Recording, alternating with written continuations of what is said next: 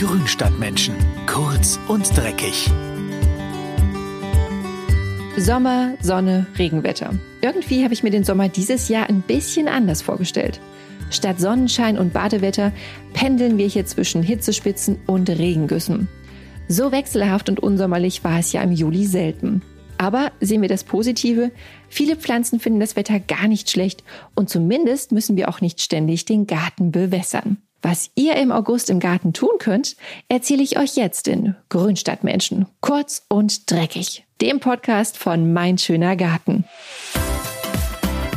Der Ziergartentipp. Ein Gartenteich fordert im August immer besondere Aufmerksamkeit.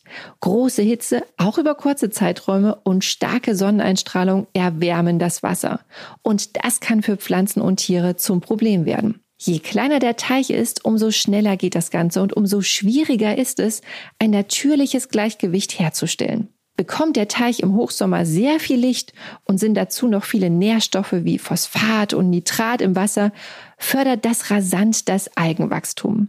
Besonders Fadenalgen machen sich jetzt an der Wasseroberfläche breit. Wie schleimige Kissen wabern sie im Teich rum und werden immer mehr. Damit die Algen nicht das Leben in eurem Teich ersticken, solltet ihr sie unbedingt regelmäßig abfischen. Das geht ganz einfach mit einem Besenstiel oder sonst einem langen Stock.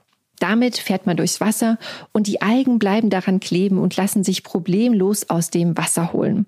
Wenn ihr einen Kescher benutzt, müsst ihr vorsichtig sein, weil die nassen Algen nämlich sehr schwer sind und euch den Kescher verbiegen oder sogar abbrechen lassen können. Und noch ein wichtiger Tipp zum Thema Tierschutz. Fadenalgen sind in der Masse zwar schädlich für den Teich, aber auch ein ganz toller und wichtiger Lebensraum für Wassertiere. Deswegen solltet ihr die abgefischten Algen immer noch über Nacht am Teichrand liegen lassen. Denn so können aus Versehen mit abgefischte Tierchen wieder zurück ins Wasser und werden nicht zusammen mit den Algen entsorgt. Sind die Fadenalgen dann frei von Bewohnern, könnt ihr sie einfach auf den Kompost werfen. Der Nutzgartentipp.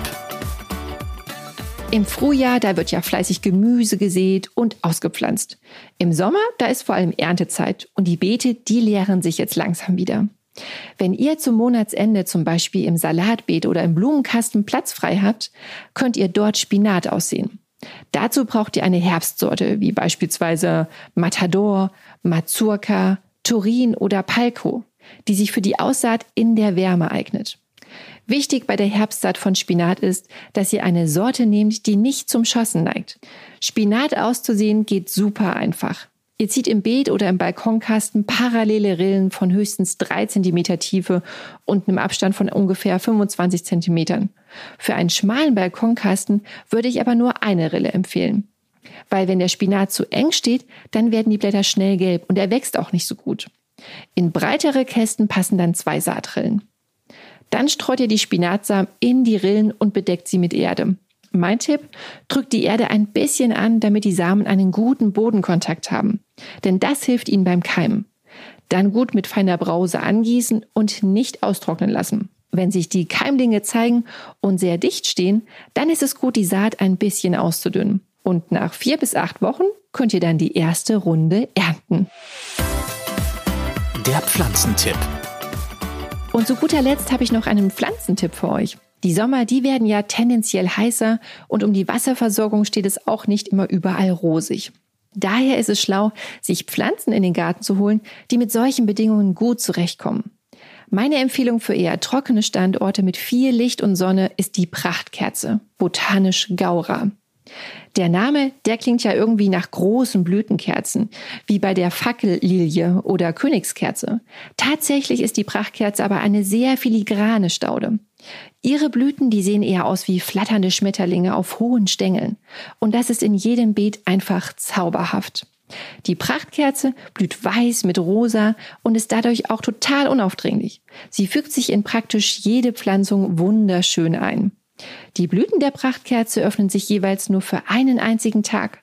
Weil es aber so viele sind, blüht die Sommerstaude von Juli bis zum Frost und bleibt immer frisch und in Bewegung. Prachtkerzen werden bis zu einem Meter fünfzig hoch und haben langes, schmales Laub. Um ihre Blüten schwirren Bienen und jede Menge andere Insekten. Man pflanzt die Prachtkerze an einen sonnigen Standort mit gut durchlässigem Substrat. Ihr zweiter Name, Präriekerze, deutet schon darauf hin, dass sie keinen feuchten Boden mag. Zum Winter hin deckt man sie deswegen auch ein bisschen mit Reisig ab, damit das Herz der Staude nicht vernässt. Im Frühjahr muss man nur die alten Blütenstiele zurückschneiden. Und das war's dann auch schon mit dem Pflegeaufwand. Also, wenn ihr eine schöne, robuste Staude für sonnige und trockene Ecken sucht, probiert's doch mal mit der Prachtkerze. Ich hoffe, die Sonne überlegt sich's doch noch und beschert uns in den nächsten Wochen ein paar schöne Badetage.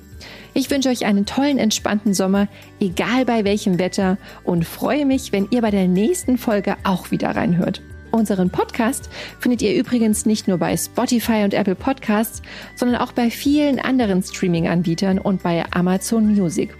Einfach sagen, Alexa, spiele den Podcast Grünstadtmenschen und los geht's. Kostenfrei natürlich. Ach, und bevor ich es vergesse, hier noch unser Podcast-Tipp für alle, denen ihre Fitness, ein gesunder Körper und Geist wichtig sind. Bei Auf Herz und Nieren sprechen renommierte Ärzte und Ärztinnen sowie Forscher über neueste Behandlungsmethoden, Forschungsergebnisse und geben praktische Tipps für den Alltag. Auf Herz und Nieren. Jeden zweiten Mittwoch neu. So, nun aber genug für heute. Lasst es euch gut gehen und wir hören uns. Eure Karina.